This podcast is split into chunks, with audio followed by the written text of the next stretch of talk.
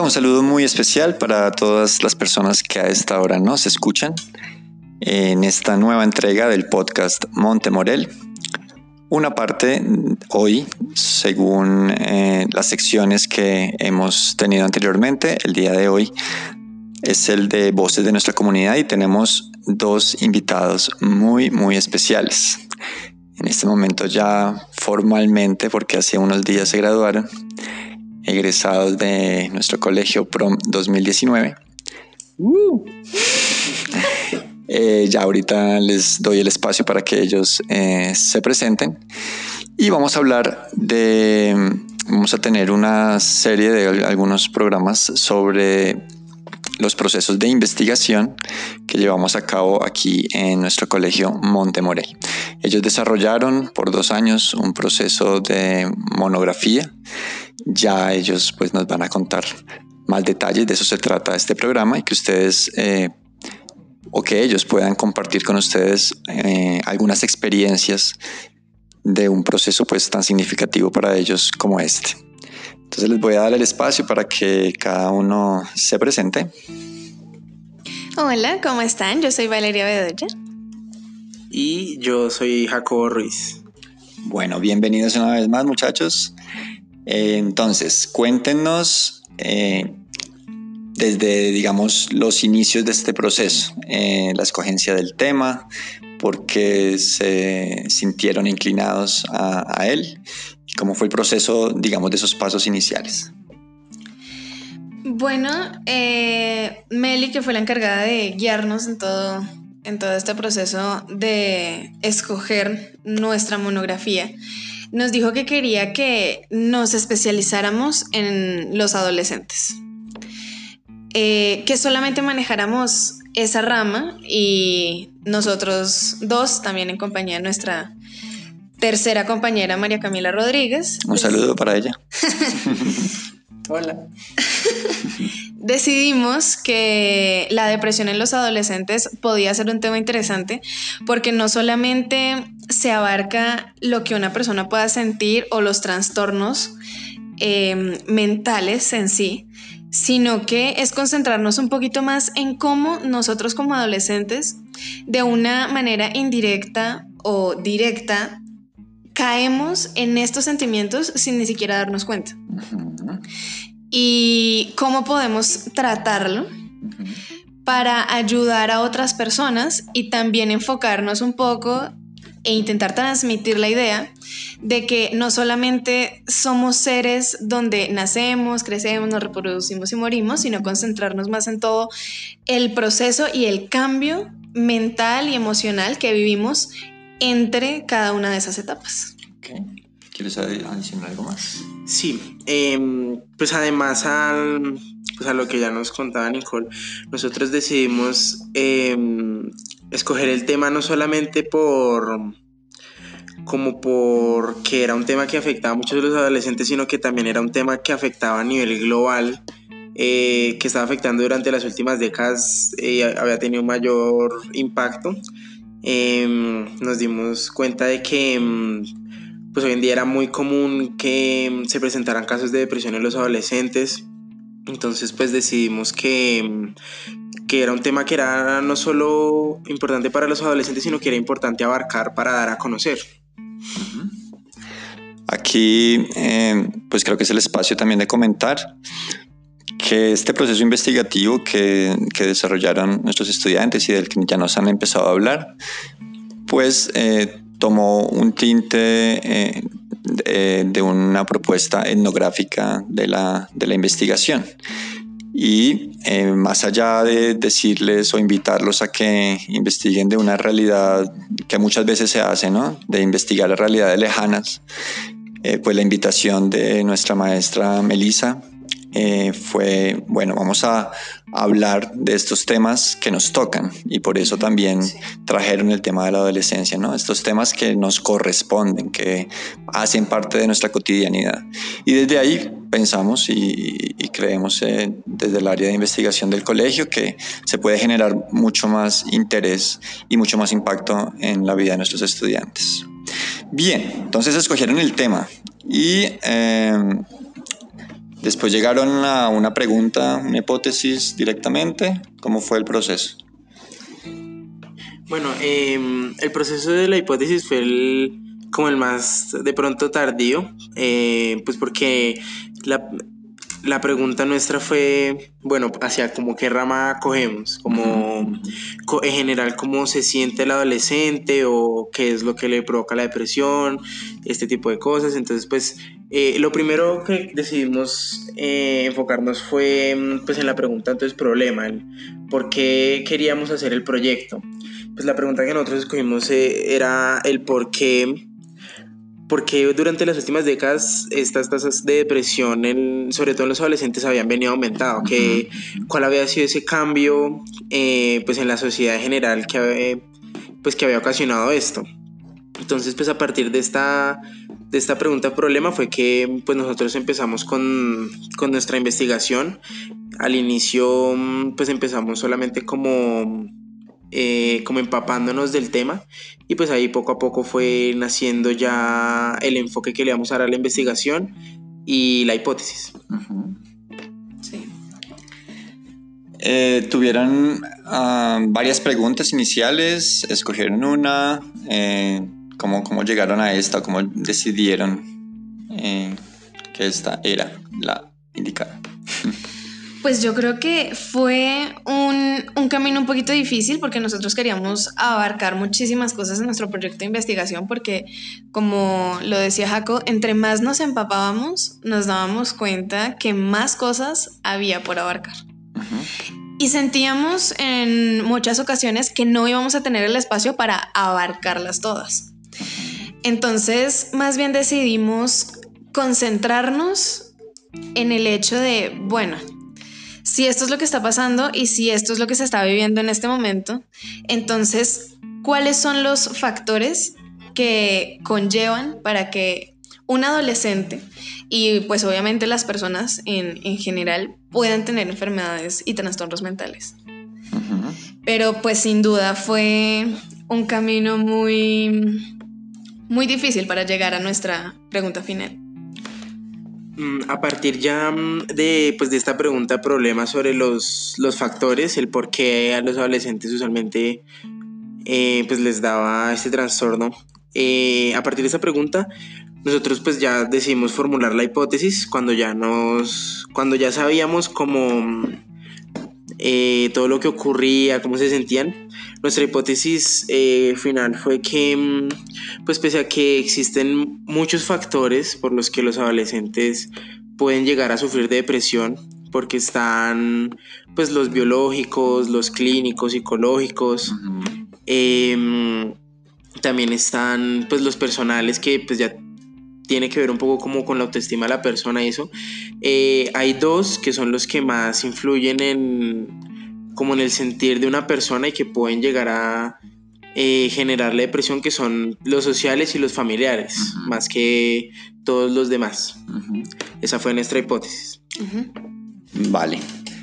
Y hablando, digamos, de un contexto más, más, más próximo, eh, ustedes lograron entablar algún tipo de comunicación, sea aquí dentro del colegio, digamos, de personas que sospechaban, tenían este tipo de, de, problemas, como la depresión.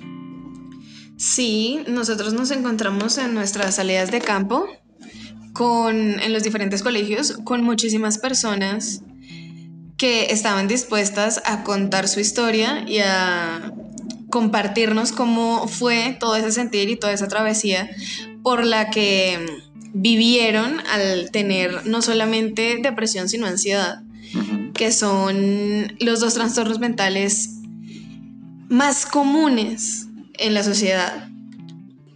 Entonces nos contaban que muchísimas veces uno como, como adolescente no sabía a quién acudir y que sin duda es muy difícil cuando tú lo compartes y no recibes esa ayuda que tú necesitas y nos compartían también que había muchísimo tabú respecto, respecto al tema.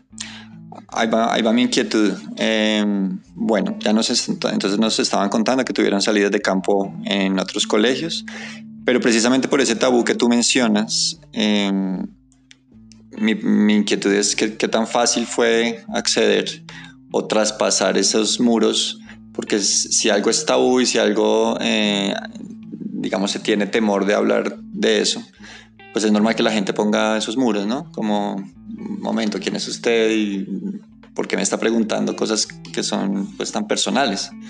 ¿Cómo sintieron esos muros realmente eran bastantes, fuertes, eh, cómo los sortearon o, o, había gente que definitivamente desde el principio estuvo muy abierta. Mm, bueno, nosotros pues desde el inicio le dimos un enfoque investiga o sea, un enfoque de investigación a la monografía, un enfoque mm, cualitativo y un enfoque mm, también que lo dividimos en el sector como público y privado en los colegios. Em, entonces nosotros pues en, nuestro trabajo de campo siempre nos enfocamos en, ambos sectores. Y mm, pues sobre estos muros de como del tabú pues nosotros intentamos siempre que llegábamos a un grupo focal o a una entrevista pues intentábamos ser eh, pues ya desde nosotros lo más abiertos posible con la persona eh, primero, pues contándole sobre el proyecto, pues cuál era nuestro propósito, eh, qué era lo que queríamos hacer y por qué. Y pues obviamente también, em, pues preguntándole si accedían como a, a, que, a compartirnos esta información, si podíamos eh, tal vez como utilizar em, sus sentires para pues el desarrollo de la investigación. pero siempre nos dimos cuenta de eh, pues de algunas diferencias. digamos, en nuestras salidas de campo al sector privado nos dimos cuenta que em, pues las personas, los chicos eran mucho más abiertas, em, pues incluso cuando fuimos a una de nuestras salidas, em, una de las estudiantes nos comentaba que ella pues ya había sufrido de, pues, de depresión, qué era lo que había hecho, cómo lo había, cómo lo había superado. Mm, y pues entre ellas mismas también eran muy, o sea, tenían mucha confianza entre ellas. Pues sin embargo, en el, eh, cuando fuimos a, a, hacer nuestra investigación de campo en, pues en colegios públicos, pues era un poco más complicado porque pues es difícil que las personas todas se conozcan entre ellas porque hay mucha más gente, hay mucha más... Em, son tal vez un poco más cerrados Em, porque pues la trata de, por decirlo, por decirlo así, el cuerpo directivo con ellos y entre ellos pues es diferente. Entonces ellos sí, mm, pues siempre mm, también se abrían con nosotros, pero no hasta, hasta ese punto de ya mm, contarnos absolutamente todo. Claro. Además siempre sentimos las barreras y siempre sentimos ese muro solamente que en algunas personas era un poquito más transparente y en otras era completamente palpable el hecho de que estaba ahí y de que estaba presente e incluso algunos en este sector público nos compartieron cosas y también en el sector privado no quisieron decir nada. Entonces tal vez sí depende mucho del espacio y de la persona en sí. Y bueno, y a partir de esas experiencias de campo, ustedes sí podrían, podrían afirmar que la depresión eh, en efecto es, es, un tema bastante común hoy, hoy en día, o fue difícil, digamos, encontrar eh, casos comprobables, digamos. El, otro tema es que a veces siento que, que mucha gente habla de depresión, digamos, eh, muy a la ligera que a veces se confunde con, con, estados transitorios de tristeza y como es una palabra que también se ha empezado a usar más, la gente puede simplemente decir estoy deprimido porque el día amaneció gris y mañana no estoy deprimido y, y, pasado mañana de pronto sí. Eh, ¿Sienten que, que, que es realmente un tema preocupante por lo común o por lo... ¿Cómo sienten eso? Em, bueno, eh, pues eso sí es cierto, pues digamos que em, sobre todo durante estos últimos años, pues se confunden mucho los términos como depresión. Eh, sí, entre comillas, está bien relacionarlo con la tristeza o con el estar desmotivado, pero no es, no, o sea, no, son los mismos términos, exactamente. Sí es cierto que la depresión, uno de los, unos de los, eh, como síntomas que tiene son, pues, la tristeza, la desmotivación. Em, la depresión va un, un paso más allá porque pues a fin de cuentas el estar triste es una emoción que se da eh, y que pues puede ser por algo muy muy simple o puede ser ya algo muy complejo, pero la depresión ya es el estar en estado de tristeza durante ya mucho tiempo y con absolutamente todo. Mm, lo mismo con pues la desgana, entonces es algo que va más allá. Em, y pues desafortunadamente sí suele de pronto confundirse mucho y también nos encontramos con este tipo como de relaciones pues durante nuestra investigación, antes que nos decían como no, es que eh, yo creo que a mí me da depresión cuando estoy aburrido. Mm, y pues realmente no es así, es un tema que es pues mucho más complicado que eso, que mm, pues sí puede llegar a ser riesgoso eh, dependiendo obviamente pues de la personalidad de la persona y de por cuánto tiempo eh, la esté sufriendo. Pero sí, sí a veces se, se confunden esos términos. Sí, además es que también a lo largo de, de, nuestra investigación nos fuimos dando cuenta que hay diferentes factores para que uno pueda llegar a esa depresión. O sea, no, y la depresión tiene sus niveles y sus características propias basándose en estos mismos factores. Sí. Eh, y como decía Jaco, digamos que sí, la tristeza em, complementa lo que es la depresión, pero no, no lo es todo. Y la tristeza es una emoción transitoria, mientras que la depresión hace su cuna dentro de las personas. Entonces, eh, digamos que nosotros analizando todas estas cosas, la depresión es, es algo inmenso, porque tú puedes adquirirlo eh, por diferentes cosas, por algún problema familiar, puedes adquirirlo porque te molesta mucho en el colegio, puedes adquirirlo por un montón de inseguridades que también se encunan dentro de ti y que se reflejan de diferentes maneras. Entonces, obviamente, al comparar los niveles y las razones por las que tú puedes llegar a tener depresión, pues son niveles diferentes y usualmente las personas eh, sienten que solamente es tristeza por los diferentes factores y las diferentes razones por las que tú puedes adquirirla. No sé si, si me hago entender. Sí, sí, sí. Em, entonces, también varían muchas cosas como la edad, porque obviamente uno reacciona de maneras diferentes a los acontecimientos de la vida dependiendo la edad y la madurez propia.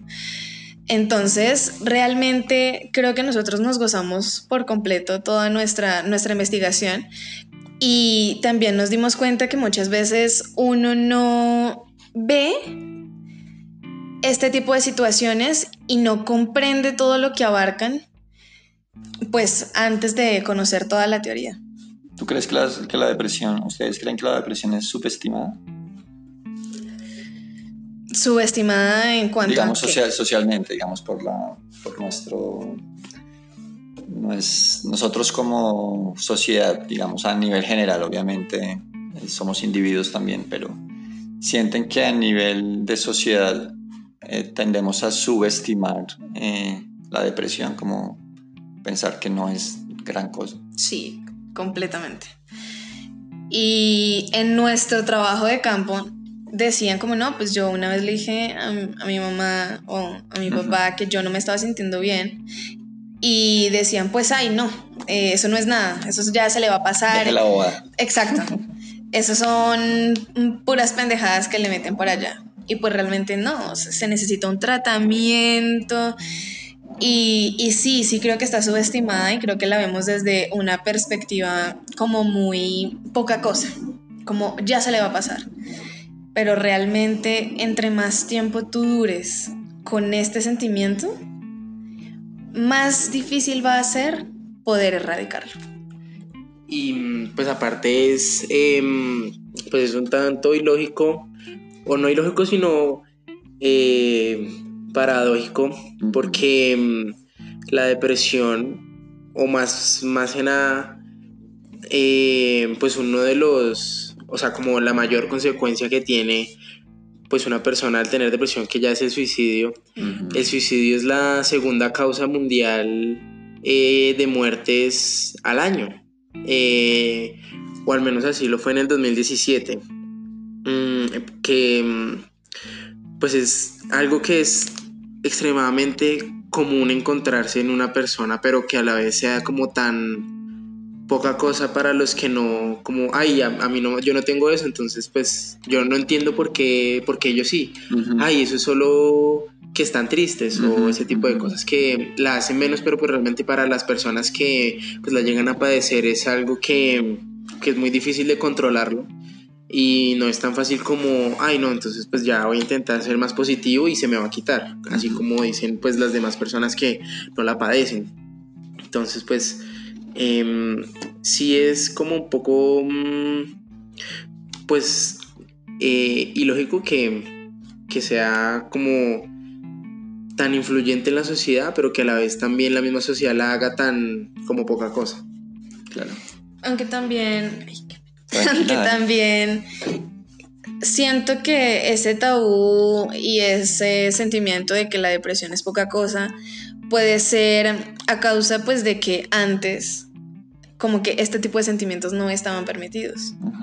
De que tú si sentías algo o si te sentías triste, pues ya era algo que tú mismo tenías que manejar, pero que ante la sociedad tú no te puedes ver así de ninguna manera. Entonces, eh, siento que tal vez también puede ser a causa de eso. Bueno, volviendo un poquito a lo formal, digamos, de la monografía. Sé que desarrollaron varios capítulos. Eh, ¿Cómo, digamos, seccionaron esos capítulos y qué, qué enfoque tiene, tiene cada uno, qué, qué, buscaban con ellos? Bueno, eh, nosotros, pues el trabajo que ya hicimos eh, como personal, ya aparte del trabajo de campo, pues lo dimos en tres capítulos. Em, pues cada uno de los integrantes hizo su capítulo, pero pues todos decidimos como eh, pues que era necesario para pues, la resolución de nuestra hipótesis. Em, nuestro primer capítulo abarcó acerca de mm, la psicología del suicidio, em, de lo que conllevaba la persona o de lo que sentía durante todo el trayecto a, a tener pues depresión y pues nos dimos cuenta al final, en conclusión de este capítulo, que pues el llegar al suicidio, eh, a tomar esa decisión, es una acumulación, es una acumulación previa de diferentes trastornos emocionales. Eh, como pues ya lo son la depresión, pero entonces a lo largo de este camino esta depresión ya empieza a generar ansiedad, em, estrés, estrés de que pues muchas veces la persona quiere estar bien, pero por más que lo intente no pueda, y pues esto le genere más y más eh, ansiedad, entonces es como un ciclo que pues es muy difícil de quebrantar estando uno solo. Entonces nos dimos cuenta que pues la acumulación de todos estos, eh, estos trastornos en una persona es lo que lo lleva a, a cometer el acto. Además de todos los todo lo que pasa en su cerebro a nivel químico, de, lo que le conlleva a, hacer el acto. Vale. El segundo capítulo. En nuestro segundo capítulo quisimos analizar los factores sociales que podían llevar a una persona a la depresión. Analizamos la poca aceptación de los compañeros, o de los amigos, el bajo rendimiento escolar, los problemas familiares y la salud mental de los padres o los acompañantes en general. Claramente, siempre, como ya lo había mencionado antes, analizando cuál era la diferencia en cada uno de los casos de la edad, manteniendo la edad mínima unos 8 años y la edad máxima unos 19 años. Además, también cómo varía entre los géneros, porque pues eso también es algo que, va variando mucho. Entonces, en cada uno de nuestros subtemas en este capítulo, em, nos fuimos dando cuenta de que tanto los hombres como las mujeres van asimilando todo de una manera diferente, de que nosotras las mujeres, ante situaciones desagradables, nos vemos eh, como acobijadas más en trastornos como la bulimia y como eh, haciéndonos daño a nosotras mismas. Mientras que los hombres expresan más su tristeza y todas esas emociones negativas a través de los problemas de conducta. Entonces, eh, ofendiendo a los demás, agarrándose con todos los que encuentren. Exteriorizan más. Exteriorizan un poquito más, mientras que las chicas viven sus experiencias más solitariamente. ¿Y hay, hay alguna hipótesis de por qué es así? Sí, lo que pasa es que a nosotras nos afecta muchísimo más todo lo que va relacionado con nuestro aspecto físico. Entonces, pues al ser así... como social, una, una carga. Claro, como de mm, necesitar encajar en un estereotipo. Mm. Mientras que los hombres ya es por otro tipo de cosas como los divorcios, en los padres de familia y pues las bajas notas escolares que afectan a ambos. Eh, pero pues obviamente eso también va variando en personalidad, crianza y un montón de cosas. O sea, de que estamos hablando de algo muy general. Sí, claro. Cosas generales y más de estadísticas que fuimos encontrando y de nuestro propio trabajo de campo. ¿Y el tercer capítulo? Eh, bueno, eh, para el tercer capítulo mm, pues decidimos enfocarnos ya en por qué durante los últimos años había aumentado la tasa de pues de la depresión en los adolescentes. Eh, ¿Qué había ocurrido que había hecho cambiar o las había hecho aumentar? Entonces, pues nosotros eh, decidimos entonces intentar buscar la respuesta en el estilo de crianza parental de hace unos años comparados a los de ahora. Entonces, cuando iniciamos la investigación, eh, nos dimos cuenta que mm, pues existen cuatro tipos de crianza y si durante los últimos años se han, se han tomado como diferentes estilos, eh, pues son categorías, por supuesto, no, o sea, no hay que como clasificar em, como solamente en uno a cada padre, sino que pues también puede ser una combinación como de algunos o a veces se sale de los cuatro, etcétera. Pero pues en, común hay, hay cuatro. Están pues primeramente el que pues se supone según los psicólogos y, y pues investigadores que sería el más óptimo para la crianza de los hijos, que es el estilo de crianza parental autoritativo, que se rigen por, porque pues el padre tiene una buena comunicación con su hijo, entonces es una comunicación a través del diálogo y pues de respeto y afecto sobre todo. Em, y así el hijo pues responde al padre con sus obligaciones, con, con lo que sus deberes, lo, lo que le toque hacer. Em, entonces es una relación muy buena entre padres e hijos. Está eh, así como el que eh, en el que los padres están muy, muy cerca a su hijo, está aquellos que no. Entonces está el estilo de, crianza negligente, que es cuando pues, los padres son ausentes, eh, ya sea por trabajo o porque se hayan separado o simplemente como por descuido, que no están presentes para su hijo. Entonces no pueden ni exigirle al hijo, ni el hijo es responsivo con ellos. Están pues los de medio, que son aquellos que o los padres son muy permisivos eh, con las necesidades de sus hijos o son demasiado exigentes. Entonces ahí vienen los estilos de crianza parentales que son el autoritario, que es en que los padres crían a sus hijos de una manera estricta, dura, con castigos físicos, pero no escuchan a las necesidades de sus hijos. Y está el último, que es el estilo de crianza permisivo, que es aquel en el que los padres no le exigen a, sus hijos, pero sí eh, son muy, por decirlo así, alcahuetes. Pues. La diferencia que, mm, nos que pudimos notar, eh, pues principal, principalmente fue que hace muchos años se venía dando mm, pues que los padres tenían en común un estilo de crianza que era el, el autoritario el criar a los hijos de una forma más estricta y pues por eso venía lo que antes nos comentaba Nicole de que pues seguramente antes los sentimientos de depresión o de eh, pues estar con desgana durante mucho tiempo no se podían dar porque uno tenía que cumplir con ciertas responsabilidades eh, porque uno debía ser una persona más fuerte entonces, pues las, los, los adolescentes eh, tendían a pues a ser muy no independientes, sino que a manejarse ellos, sin como decirle a nadie, sin, sin abrirse tanto con los demás, eh, pues porque no tenían el espacio A. Eh, mientras que pues ahora ya pues han surgido como más, más estilos de crianza, los padres han decidido tomar optar por diferentes estilos. Em, pero pues esto ha hecho que los hijos eh, también cambien. Entonces aquellos padres que, por ejemplo, eran muy permisivos, pues eh, criaban hijos que a la final podían ser muy dependientes de ellos, porque eh, pues los alcahueteaban mucho. Entonces ya los hijos dependían mucho de sus padres.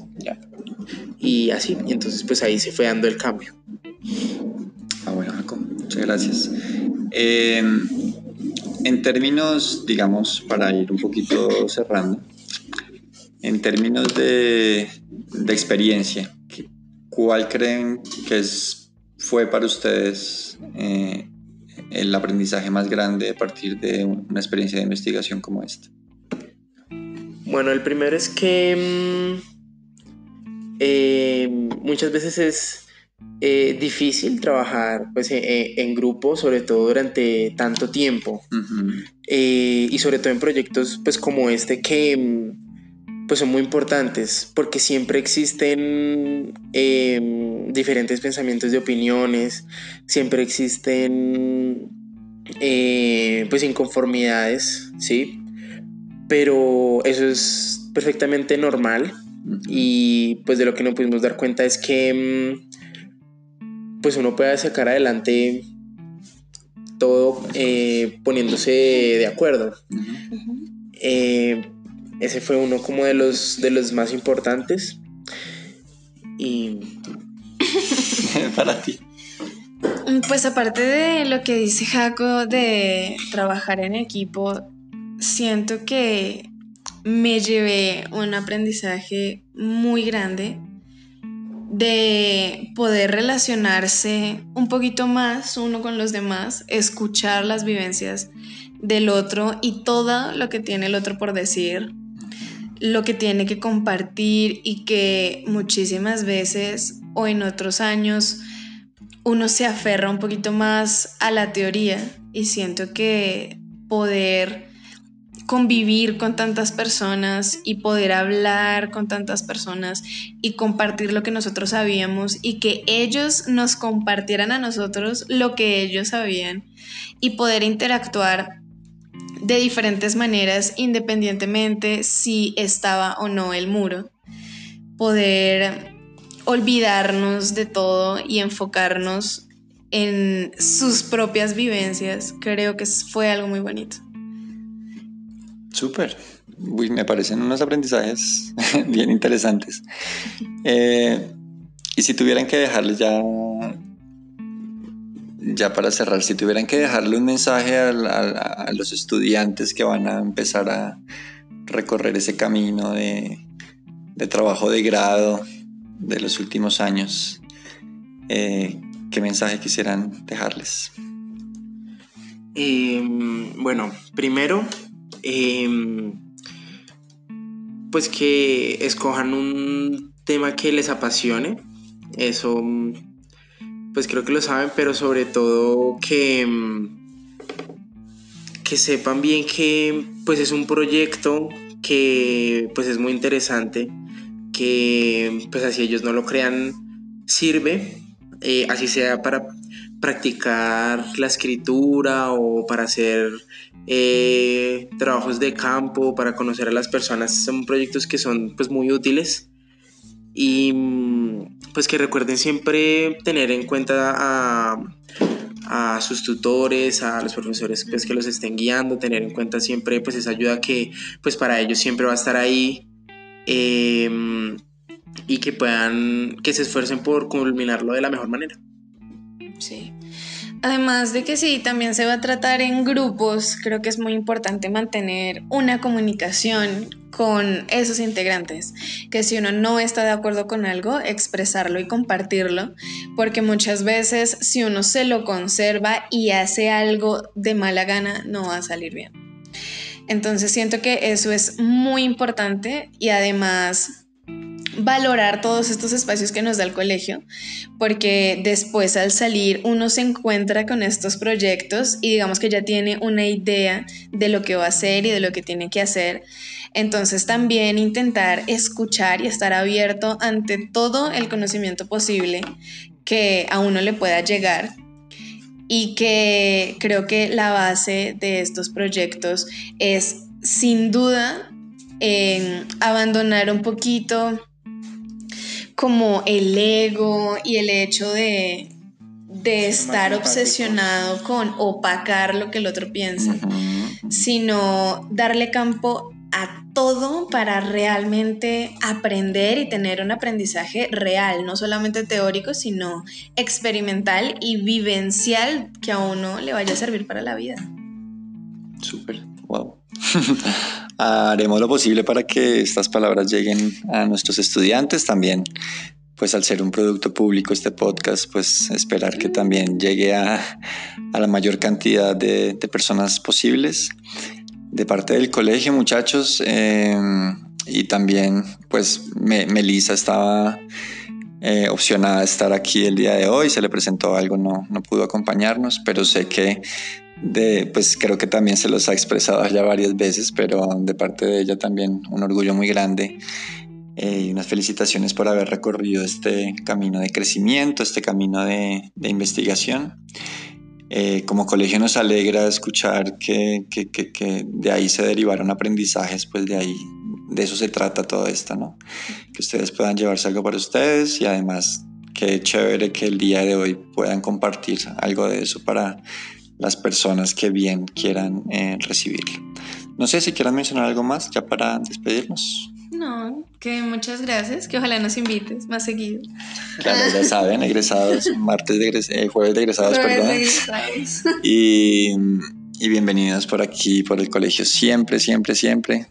Un saludo para los egresados que nos escuchan, eh, que se pasen por aquí, que nos compartan de sus vidas, de sus saberes, eh, créanme que es eh, para nuestros estudiantes y para nuestra comunidad es muy, muy enriquecedor que ustedes se pasen por aquí, que hagan propuestas. Por ahí hay ya algunos egresados que quieren participar en aspectos académicos el otro año. Entonces, ustedes siempre bienvenidos por aquí, muchachos.